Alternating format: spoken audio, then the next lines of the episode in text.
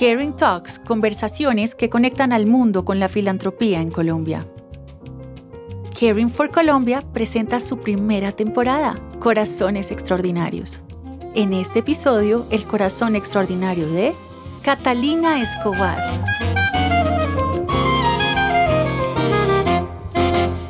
¿Qué tal? Bienvenidos y bienvenidas una vez más. Estamos en Caring Talks. Hoy conoceremos el corazón extraordinario de una mujer maravillosa eh, que seguramente mucha gente tiene ya en su, en su radar porque. Desde hace muchos años nos viene dando lecciones de filantropía, de trabajo social, de responsabilidad social, de resultados, así que ella ya es una famosa de este mundo de la, de la filantropía, ahí la oyen riéndose, de pronto la identifican hasta por la risa, porque ella habla duro y, mejor dicho, se hace sentir donde está. Doña Catalina Escobar, bienvenida a Karen Talks. Lo de doña, dime Cata. ya, con Cata quedó feliz. Ya te voy a decir, Cata, ¿cómo estás? Qué rico tenerte aquí. Bien, feliz, feliz de, de, tener un diálogo abierto, sincero, de tantos años y, y, con unos amigos muy queridos como los de Caring for Colombia. Es que con la Juanfe, que es tu fundación, ya son 20 años, ¿verdad? Así es. Así es, increíble, pero ha pasado el tiempo, pero a uno no se le olvidan los esfuerzos, a uno no se le olvida las miles de enormes de caídas que, que uno tiene y que son todas cosas también buenas, o sea, es, es parte del recorrido. Bueno, y en ese recorrido tú te has encontrado mucha gente que te ha escuchado, que te ha apoyado, que, que ha creído en lo que tú haces, porque además cada vez es más fácil creerlo porque los resultados están ahí, saltan a la vista con todas estas niñas y mujeres a las que tú has ayudado a, salir adelante. Una de esas eh, organizaciones o personas con las que te has encontrado es Caring for Colombia, eh, Gigi, y pues estamos aquí para que tú nos cuentes lo que ha significado la llegada o el conocimiento de Gigi y de Caring for Colombia para la Juanfe? Bueno, Gigi, eh, pues ha vivido todo el tiempo en los Estados Unidos, eh, pero ha tenido un enorme deseo de ayudarle al país de múltiples maneras. Ella es una gran artista y con su conocimiento y su creatividad ha hecho también cosas maravillosas para ayudarle al país.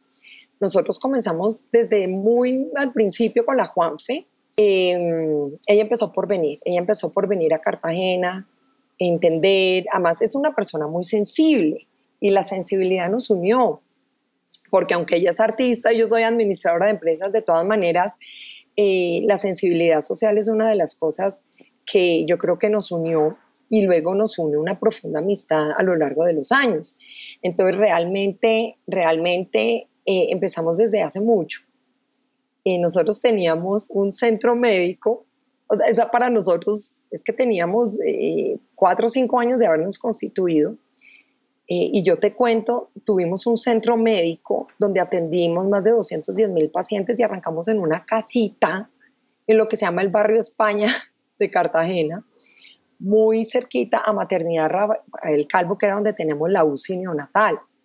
Todos los niños que salvamos en esa UCI tenían que tener un tratamiento preventivo durante cinco años, que era realmente pues vacunación, crecimiento y desarrollo, lo que tienen los hijos de uno cuando nacen. Pues, tienen que vacunarse, los niños se enferman, pues los niños les da fiebre, les da diarrea, les da todo. Pero resulta que Cartagena carecía de todo eso. O sea, un niño que nacía en Cartagena no tenía derecho a nada. De hecho, en esa época se llamaban los famosos CAP, Centros de Atención Primaria, que eran unos unos consultorios donde eran atendidos por estudiantes en práctica de las diferentes universidades. Luego no había una asistencia realmente real, comprometida.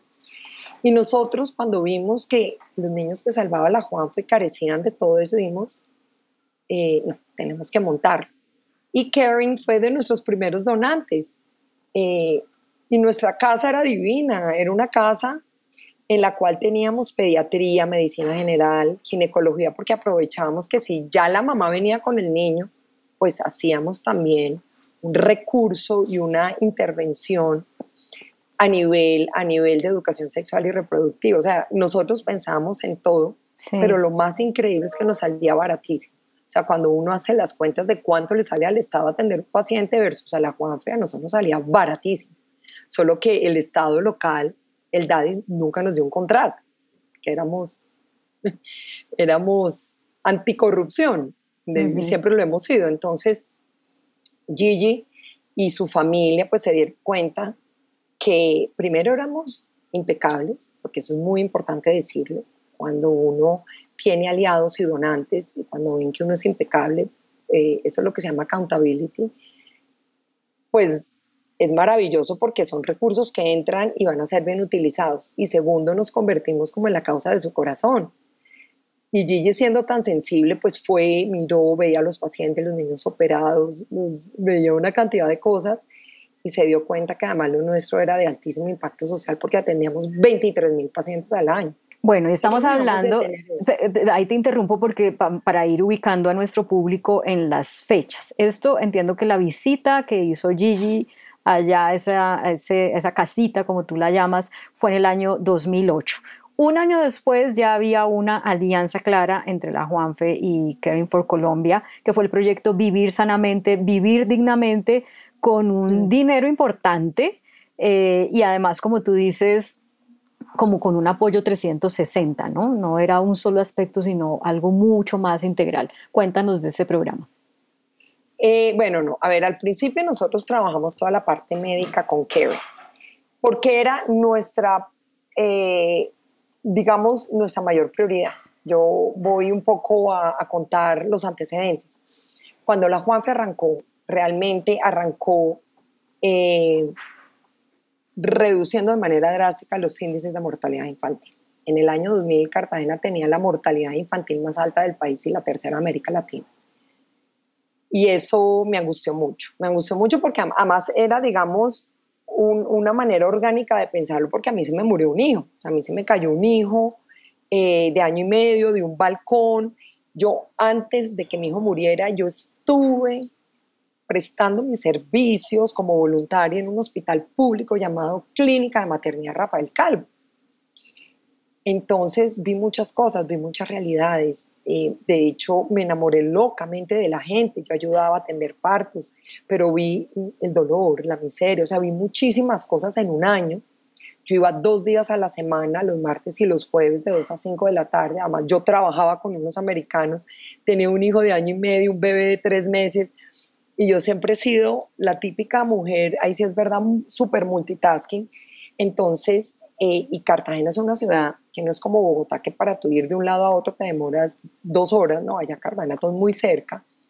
Entonces yo pude, yo pude ver muchas cosas cuando, cuando eh, Juan fue muere, para mí era muy fácil decir, oiga, si se mueren estos niños en Cartagena y de qué edades, quiero entonces estudiar los índices.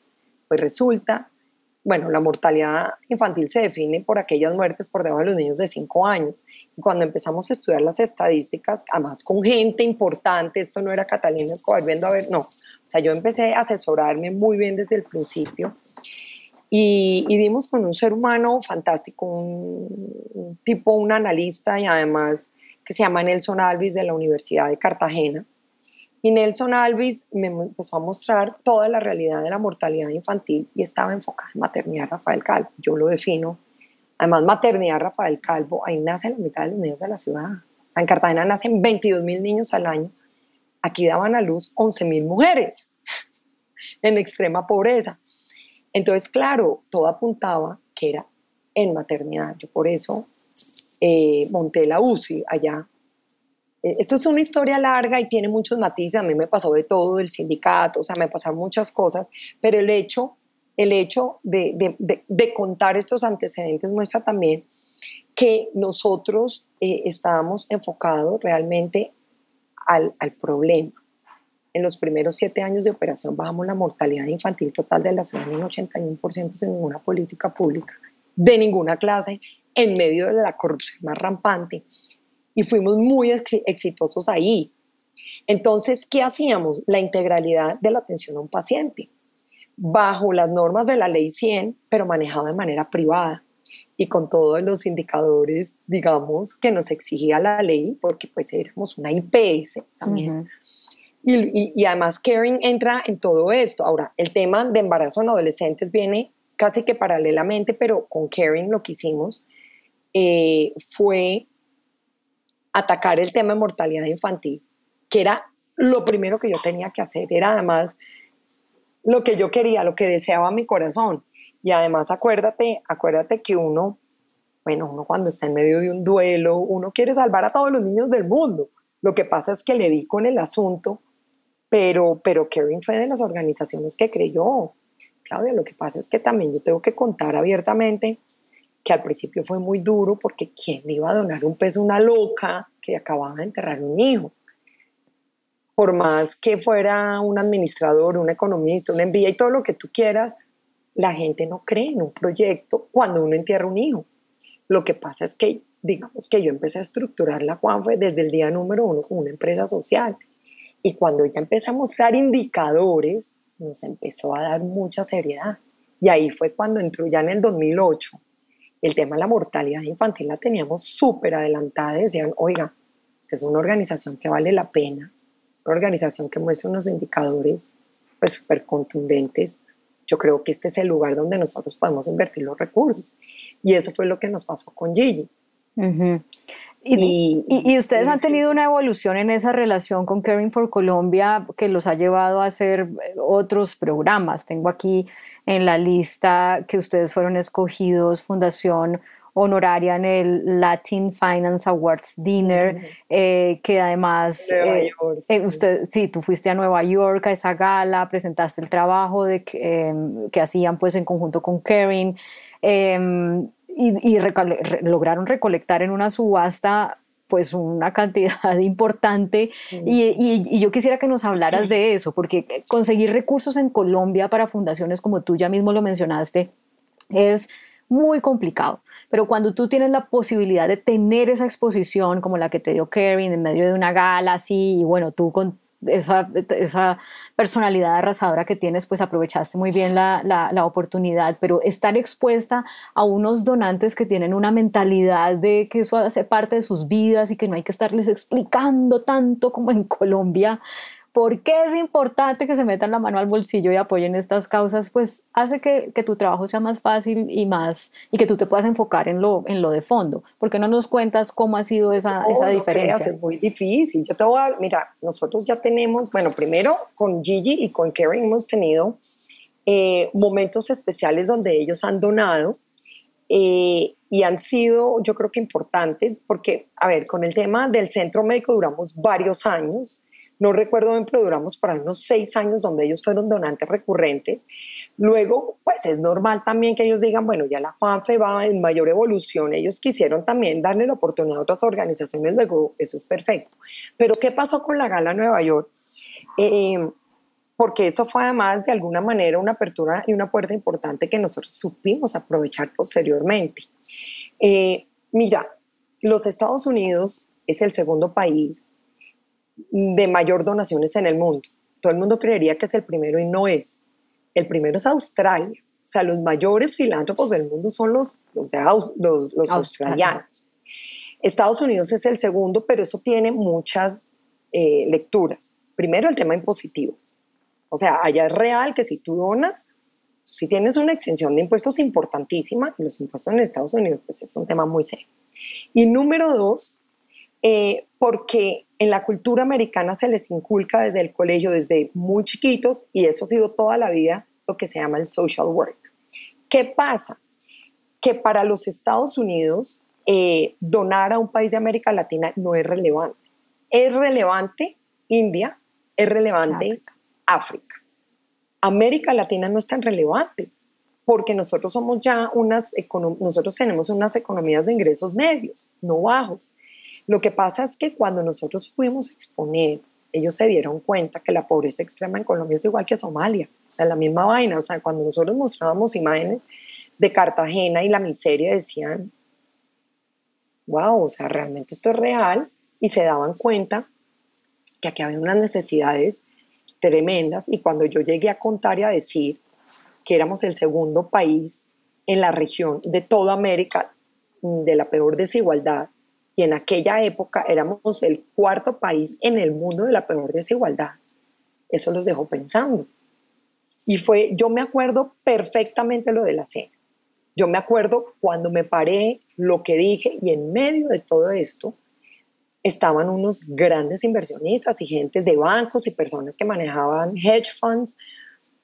Y ese era el mundo en el que en mi vida corporativa yo estaba. Entonces yo sabía perfectamente cómo hablarles y cómo sensibilizarlos. Yo te digo una cosa, los americanos que yo ya los conozco a lo largo de los años, nosotros ya somos una entidad sin ánimo de lucro en los Estados Unidos, nos pueden donar y nosotros hacemos las exenciones tributarias, pero para ese entonces no, no teníamos a nadie sino a Karen. Pero, ¿qué pasa con los donantes americanos? Ellos donan por dos razones. Uno, accountability y dos, que sean la causa de su corazón.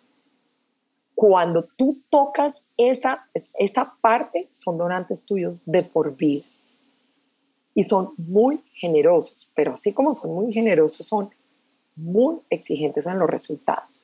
Ellos nos llevan años luz en esto. Colombia ha tenido una evolución en la inversión social muy buena, más no en la velocidad que queremos. En la prueba está que ni siquiera las exenciones tributarias son importantes para esto. Los Estados Unidos sí entiende muy bien, pero para tú acceder a esos recursos, tienes que tener una habilidad impresionante de cómo llenar los grants, cómo los grants son una manera técnica de cómo acceder los recursos. Mientras que en Colombia el presidente de una empresa te da un chequecito, allá habían convocatorias públicas. O sea, la evolución allá es mucho más grande y yo creo que eh, la apuesta que hizo Karen con nosotros en ese momento, yo creo que Karen no, no, no sabe lo importante que fue para nosotros poder acceder a eso porque fue unas puertas que se abrieron y yo de ahí en adelante empecé a ir mucho a Nueva York porque la gente que nos empezaba a donar empezamos a tener una comunicación y luego yo iba los visitaba, luego hacía presentaciones o conferencias o me invitaban a eventos y yo todo eso lo capitalicé que todavía todavía pues seguimos teniendo relación con muchas personas no me acuerdo bien si con quién concretamente, pero unas puertas me abrían otras, me abrían otras, pero es difícil, o sea, el hecho, el hecho, o sea, fundraising, el tema de consecución de recursos. Muy complejo. Eh, es complejo y tiene que tener unas estrategias. Y de eso yo quisiera que nos hablaras un poco más, porque tú eres una ciudadana del mundo, tú tuviste la oportunidad de educarte afuera, como tú bien dijiste, además tienes una formación que sabes hablarle a la gente que tiene plata para que suelte, pues para que haga su, su donación. Eh, y sabes hablar desde los resultados y tocar el corazón y eso es una fórmula, digamos que perfecta. Aún así, yo imagino que el hecho de que Karen hubiera sido como esa plataforma inicial de llegada a este mundo de la donación en Estados Unidos, pues te dio unas herramientas y una información y unos contactos que tú antes de eso no los, no los hubieras podido tener o al menos no tan de, de, esa manera. ¿Por qué no nos das quizá algunos ejemplos claros de, de eso, de lo que Karen, Karen te proporcionó así como tan, tan tangible? Fíjate que en esa gala eh, habían bancos o hedge funds que compraban mesas y cada mesa yo no me acuerdo cuánto costaría, pero pues una mesa podía costar 10 mil dólares y, y, entonces sentaban los directivos de ahí y, y, cuando yo me subí, además eh, me acuerdo que mi presentación fue realmente corta, fue una presentación de no más de 20 minutos y yo lo sabía, o sea, yo sabía que esa era mi oportunidad, esa era, esa era mi puerta de entrada. Y, claro, cuando yo me bajé de ahí hubo standing ovation, o sea, la gente se paró a aplaudir.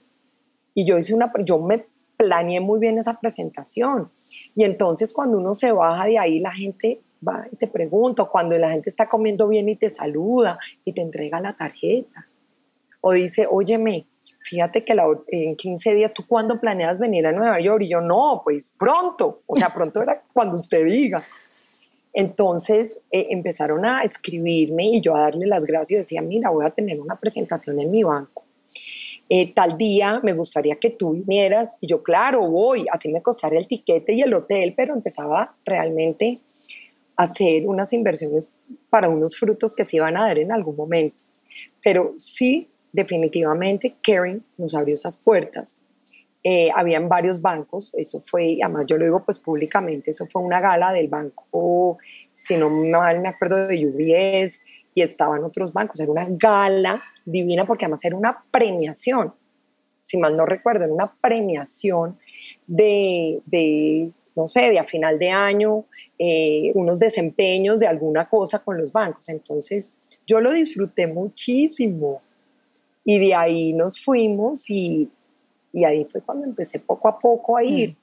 Mm. Ahora, Sí, te iba a decir que después llegó algo que, yo creo que ha sido maravilloso para ti, ya nos contarás, cuando tú quedas de finalista en, en CNN Heroes. Pues mejor dicho, si alguien no te conocía, esa fue la oportunidad, porque eso salió en todas partes, ¿no? Pues, en todas partes. Tú salías hasta en la sopa hablando de, y, y, eso fue muy importante para la Juanfe en materia de posicionamiento de imagen, de credibilidad y por supuesto de recaudación de fondos. Y ahí Karen también eh, fue, digamos, una parte fundamental porque entiendo que en ese momento fue la plataforma para que ustedes pudieran recibir las donaciones que recibieron, canalizarlas, eh, para, además para promover la campaña de votación en Nueva York. O bueno, cuéntanos de cómo fue el acompañamiento de Karen en eso de CNN Yo te digo una cosa, cuando a mí me dicen el antes y el después de la Juanfe, digo CNN Heroes. Em, yo nunca había sentido tanta solidaridad. Y el colombiano es así. O sea, fíjate, em, el colombiano envuelve a sus figuras, o sea, eh, Shakira, eh, Silvia Cherasi, la Toti Vergara, o sea, para nosotros eh, ciertas figuras, o, James Rodríguez, o sea, abrazamos. Y fue la primera vez que en Colombia se dio una héroe trabajando por la humanidad. Y a mí, Dios mío, eso para mí además fue una sorpresa, porque éramos 41 mil en el mundo, lo que menos me imaginé es haber salido ahí y yo encontré una solidaridad infinita por parte de muchísima gente y lo que hizo Karen fue abrazarlo también. Dijo, vean, la conocemos y se volcó. O sea, se volcó a la estrategia.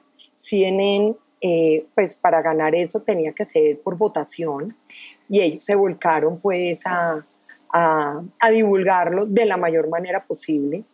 Eh, y fueron canalizadores de donaciones. Yo creo que la Juanfe recibió mucho dinero mucho dinero y gracias a Dios porque nosotros terminábamos de construir nuestro gran complejo social que nos costó 12 millones de dólares y todavía seguíamos pagando cuentas. Entonces eso fue providencial y, ellos estuvieron con nosotros todo el tiempo, fueron muy solidarios. Y, y, sobre todo pues en esa divulgación, porque yo sé que Gigi además en el mundo empresarial por su marido, el sector financiero, pero Gigi también a nivel porque para quienes no conocen a Gigi, es una mujer absolutamente amorosa, o sea, ella es una mujer realmente auténtica, quiere ayudarle a su país y ha tenido unas batallas y hace unos eventos en Nueva York.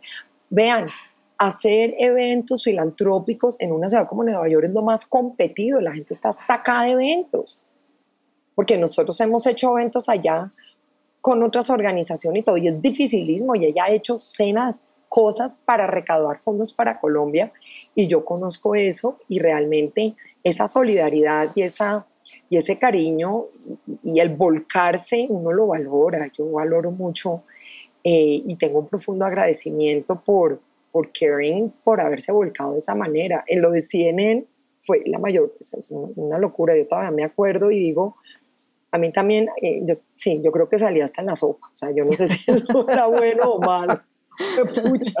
sí.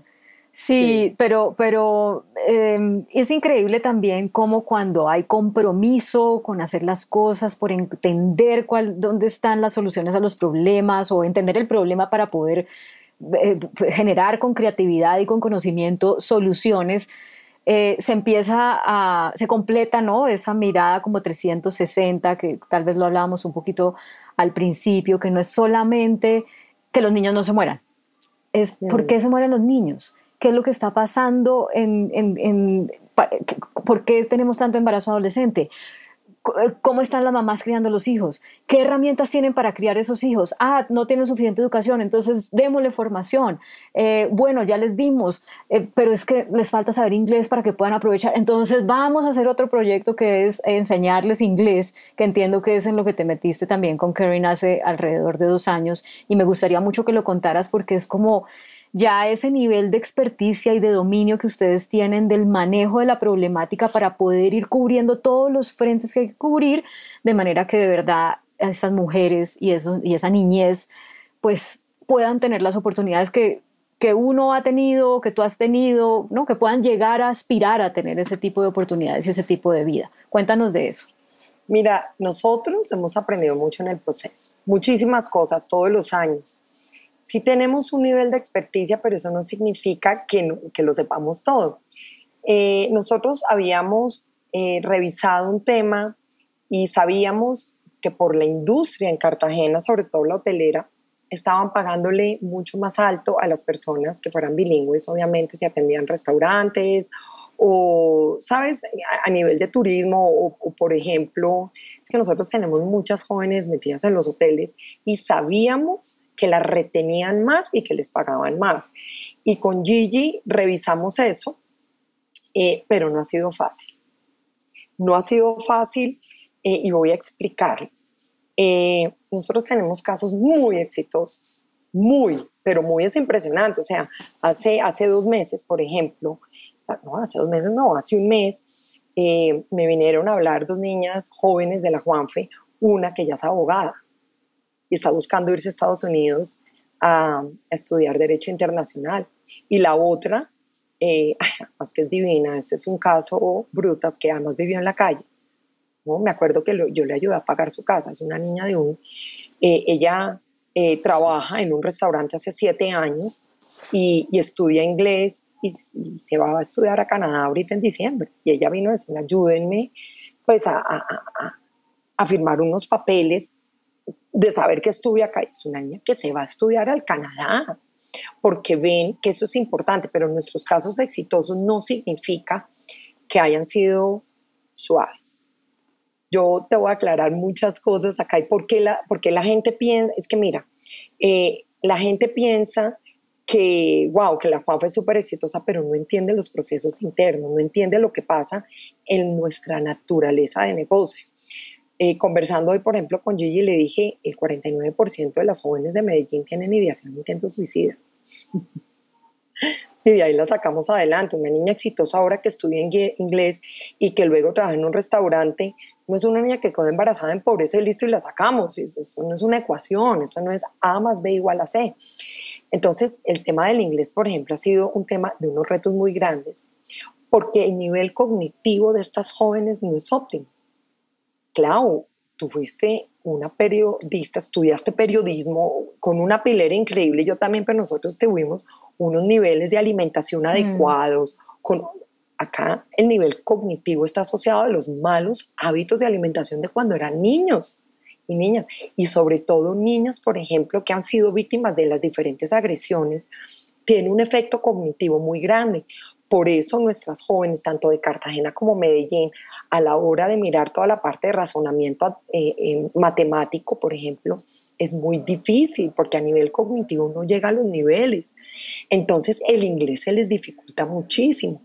Entonces tienen que tener, digamos, nosotros tenemos mucho, nuestros maestros tienen que tener muchísima paciencia porque yo con toda seguridad que estudié en un colegio, pues en Marymount, que era relativamente bilingüe, yo con eso estudié en Estados Unidos pues se me dificultó al principio estudiando economía y términos y no sé qué, pero, pero digamos que yo hablé, aquí es muy diferente. Entonces son los retos que permanentemente se nos presentan, pero que estamos en constante comunicación con Karen. Y sí es muy importante la intervención en inglés, porque sí sabemos que les pagan mejores a las jóvenes, pero ha sido un reto donde hemos tenido que aprender de, digamos, como de las circunstancias. Yo, Clau, te voy a decir la verdad.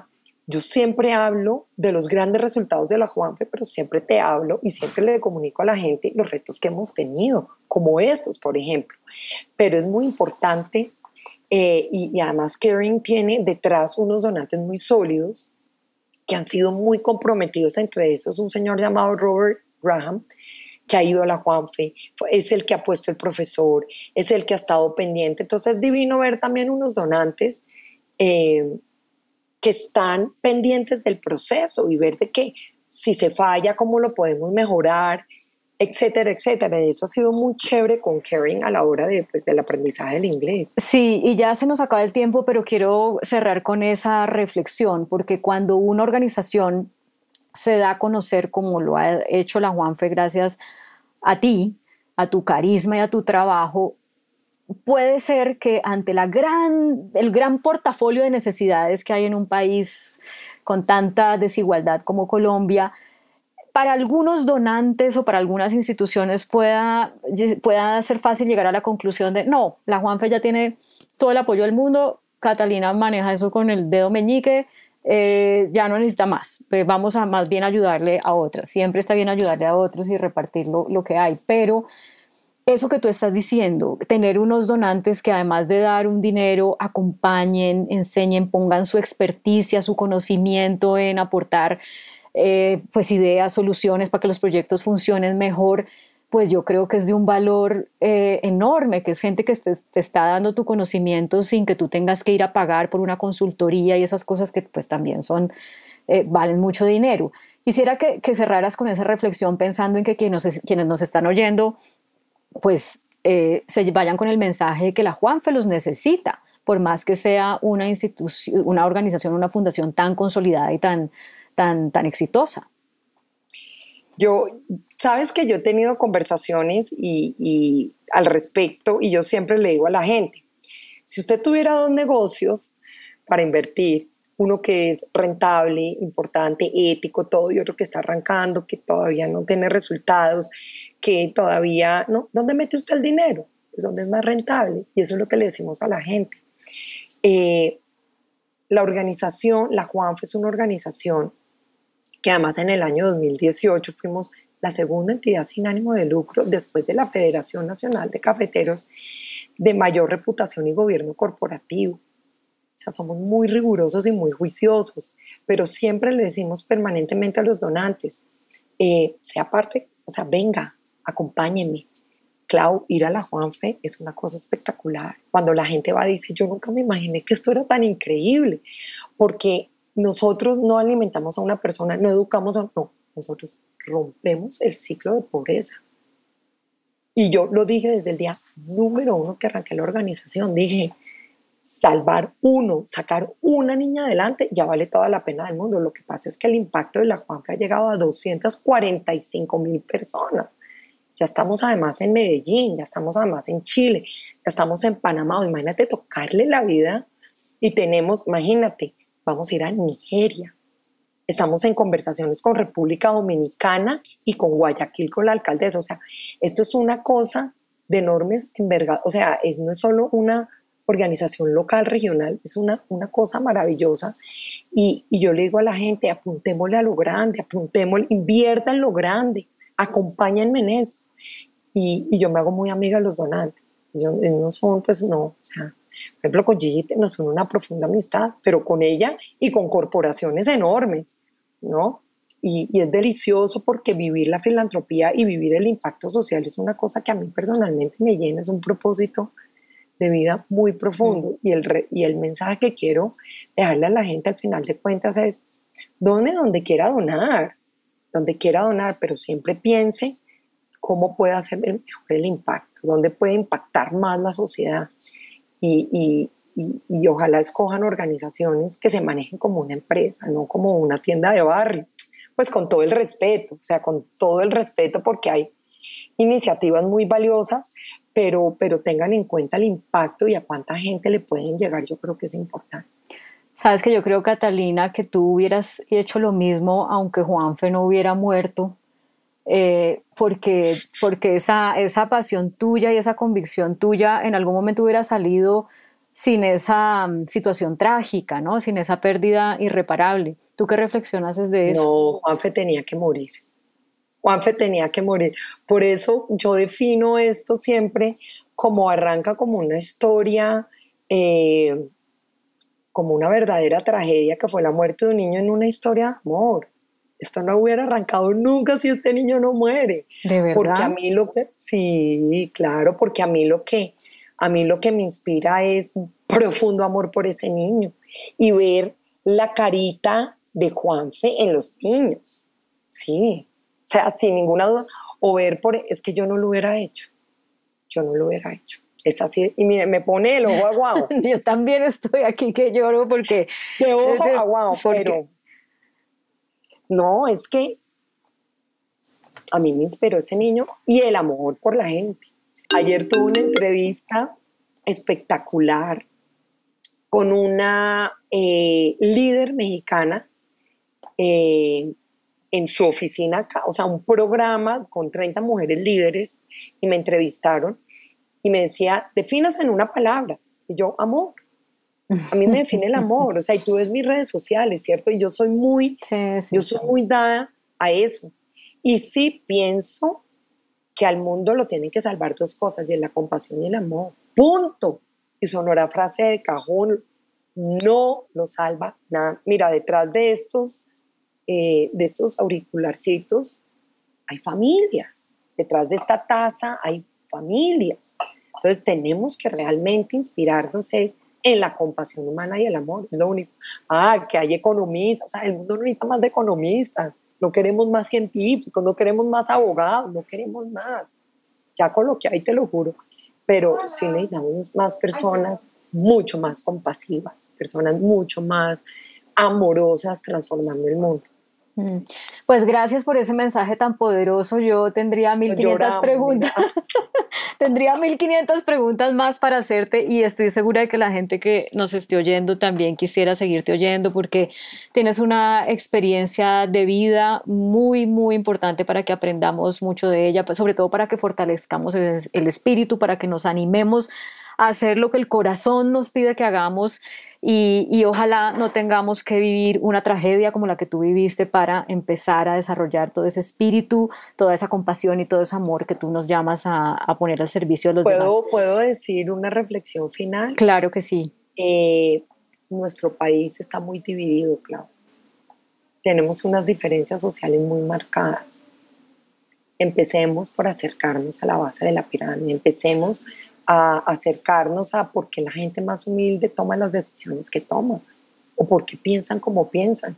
Es que no nos hemos dedicado a hacer eso y hay que empezar por ahí. Y de la única manera de hacerlo es la compasión. Que los grandes líderes se tomen un, un guaro o un café con el portero, que vaya a la casa de su familia, de esa familia, a ver cómo piensan.